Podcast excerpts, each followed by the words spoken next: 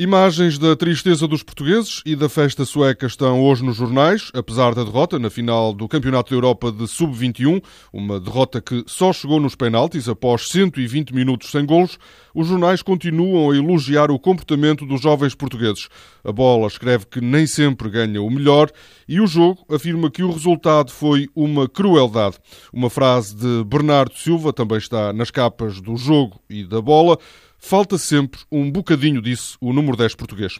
O selecionador Rui Jorge ficou triste com o resultado e orgulhoso com o comportamento da equipa. Acho que tiveram um comportamento incrível ao, ao longo destes dois anos. Incrível triste, muito triste pelos jogadores, muito orgulhoso porque fizeram durante este tempo todo e acho que mereciam outra coisa. Para o Jornal Record, Portugal tinha a melhor equipa e os melhores jogadores da competição, mas faltou competência para acabar um trabalho bem construído.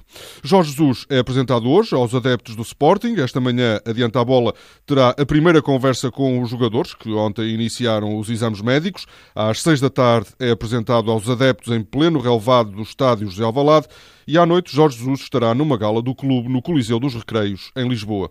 O Sporting, adianta a bola, está a tentar o regresso de Van Volswinkel por empréstimo. O avançado holandês está ligado contratualmente ao Norwich.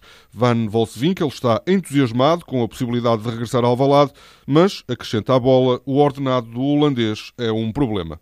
Outro jogador que interessa ao Sporting é Oscar Benítez. Trata-se de um extremo argentino de 22 anos. O recorde revela que as negociações entre o Sporting e o Lanús já começaram. Jonas quer jogar mais dois anos no Benfica. O irmão e empresário do avançado brasileiro diz ao jornal O Jogo que a prioridade é renovar porque o Benfica tem sido muito importante para Jonas. Ricardo Carvalho diz que Imbula é um grande reforço para o Futebol Clube do Porto. O internacional português do Mónaco diz ao jornal O Jogo que o francês tem muita qualidade para além de recuperar bolas, pode desequilibrar porque é um jogador que lê bem o jogo. Imbula deve assinar esta quarta-feira um contrato válido para as próximas cinco épocas. Segundo as notícias de ontem, será a contratação mais cara da história do futebol português. A SAD do Futebol Clube do Porto informou ontem a Comissão de Mercado de Valores Mobiliários da venda de Jackson Martínez. O Atlético de Madrid pagou o valor da cláusula de rescisão 35 milhões de euros. Na Copa América, a Argentina arrasou o Paraguai com uma vitória por 6-1. Para além do resultado desnivelado, o jogo das meias finais teve outra surpresa. Messi ficou em branco numa partida em que a sua equipa marcou por seis vezes. Na final da Copa América, a Argentina vai defrontar a seleção da casa, o Chile.